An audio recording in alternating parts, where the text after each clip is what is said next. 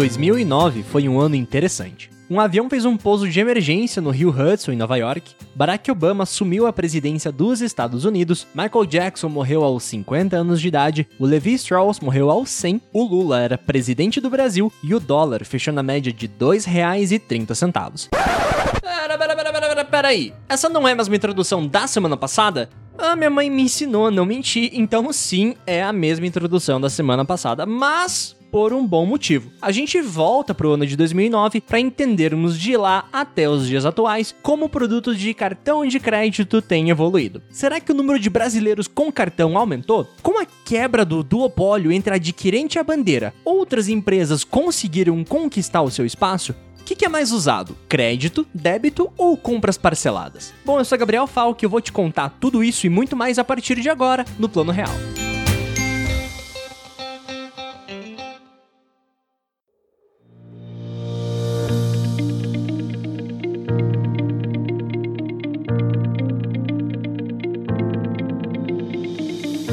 Antes da gente começar, aviso bem importante: todos os dados que eu vou usar aqui estão no site do Banco Central, na parte de estatística do sistema de pagamentos. Hoje está muito mais acessível você ter um cartão de crédito em mãos, isso é fato. Mas será que a gente tem bastante cartão ativo no mercado? A realidade é que esse número apresentou pouca variação de 2009 para cá, infelizmente. Lá em 2010, por exemplo, a gente tinha quase 165 milhões de cartões emitidos, mas apenas 83 milhões destes estavam ativos. Ou seja, metade, 50,4%. O nosso pico em termos de cartões de créditos ativos aqui no Brasil, né, o pessoal que está efetivamente usando, se deu no último trimestre de 2016, com 56,1% de todos os cartões que foram emitidos estavam efetivamente ativos. O último dado que temos é do último trimestre de 2019, onde a gente estacionou em 122 milhões de cartões ativos, o que representa aí mais ou menos uns 55% do montante emitido.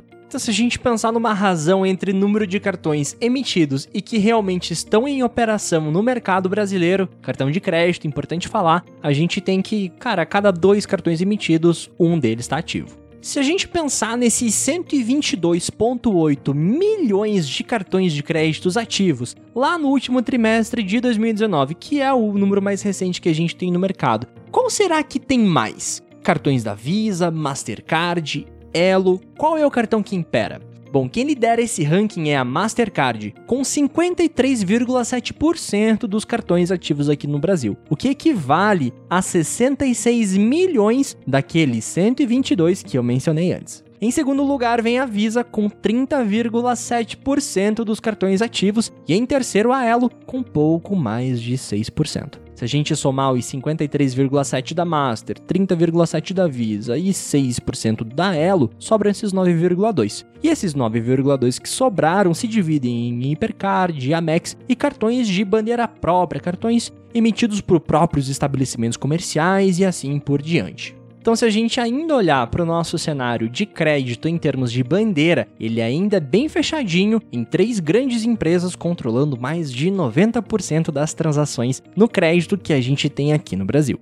Bom, beleza, eu dei uma boa pincelada no crédito, mas vamos olhar para o débito? Lá em 2010, a razão entre cartões de débito emitidos e ativos, aquela primeira comparação que eu fiz, era bem menor do que do crédito, tá? Apenas 33% dos cartões que eram emitidos estavam ativos em 2010. Nessa última década, esse número variou bem pouco, sendo que no último trimestre de 2019, a gente teve o nosso maior número de cartões nessa modalidade, sendo 132 milhões de cartões de débitos ativos, o que representa 37,9, quase 38% de todos os cartões emitidos. A gente está quase numa razão de 3 para 1. A cada 3 cartões de débito emitidos, a gente tem apenas um ativo e operante. Se a gente comparar super rápido esses dois modelos, do crédito e débito, em 2009 a gente tinha 122 milhões de cartões de crédito ativos e 132 milhões de cartões de débito. Lembrando que existe aquela modalidade híbrida, onde um cartão pode ter as duas funcionalidades no mesmo plástico. Se a gente analisar esse cenário do débito por bandeira, a gente vê que esse jogo muda bastante. Em primeiro lugar, onde antes era Mastercard, a gente tem a Elo com 37,7% de todos os cartões de débito emitidos. Em segundo lugar vem a Master com 33% e a Visa em terceiro com 27,2%. Diferente do crédito, onde a Master possui mais de 60% do mercado, aqui no débito essa competição é bem mais acirrada entre os participantes. É muito interessante ver também como a maneira que a gente usa o nosso cartão de crédito mudou ao longo dos anos. Lá em 2010, 40% de todo o pagamento feito nas maquininhas de cartão eram processados através da tarja magnética, aquele modelo de passar ou deslizar o cartão pela maquininha. Nesse mesmo ano, 53% dos pagamentos já eram por cartões com chip, espetando o cartão na maquininha como a gente está acostumado a fazer. Em último lugar, ficaram os pagamentos não presenciais, como compras online, que representavam pouco mais de 6%. Será que isso mudou muito uma década depois? O declínio do uso da tarja magnética foi bem rápido.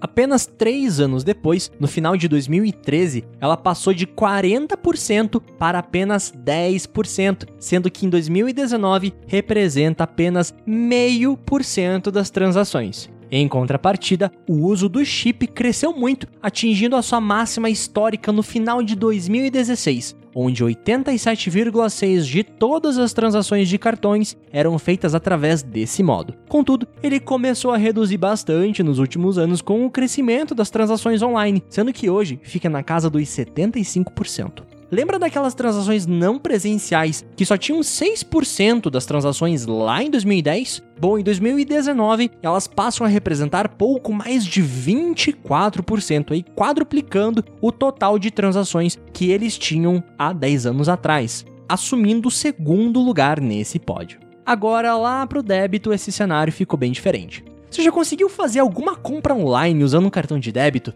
Pois é, nessa modalidade, pagamento via cartão de débito é bem mais complicado e eu vou explicar isso em outro momento. Mas em 2010, quase 60% de todos os pagamentos nas maquininhas usavam tarja magnética e os outros 40% por chip. Com o passar dos anos, o uso da tarja também diminuiu, mas ela ainda possui 23% desse mercado em 2019, enquanto o uso do chip estacionou nos 75%. Nessa conta toda, sobraram 2%, que é justamente a quantidade de transações online feita por débito. Sabe um hábito que praticamente não mudou no brasileiro nos últimos 10 anos? O do parcelamento de transações no cartão. Em 2010, 50,4% do valor das transações de cartão eram à vista e o restante de duas ou mais parcelas. Esse valor chegou a cair para 46,3% em 2013, mas logo voltou a subir para a mesma casa dos 50% que se mantém até hoje. De forma resumida, metade do valor total processado em cartões de crédito no mercado brasileiro acabam sendo parcelados.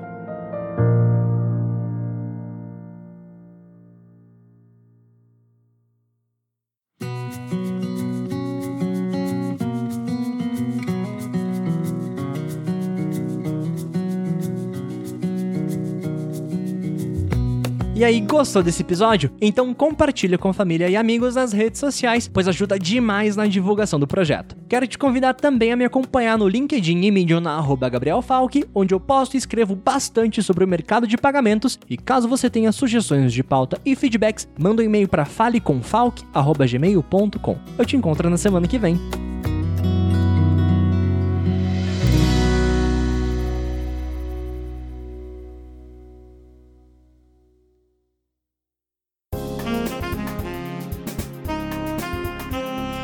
Este podcast foi editado por Randy Maldonado.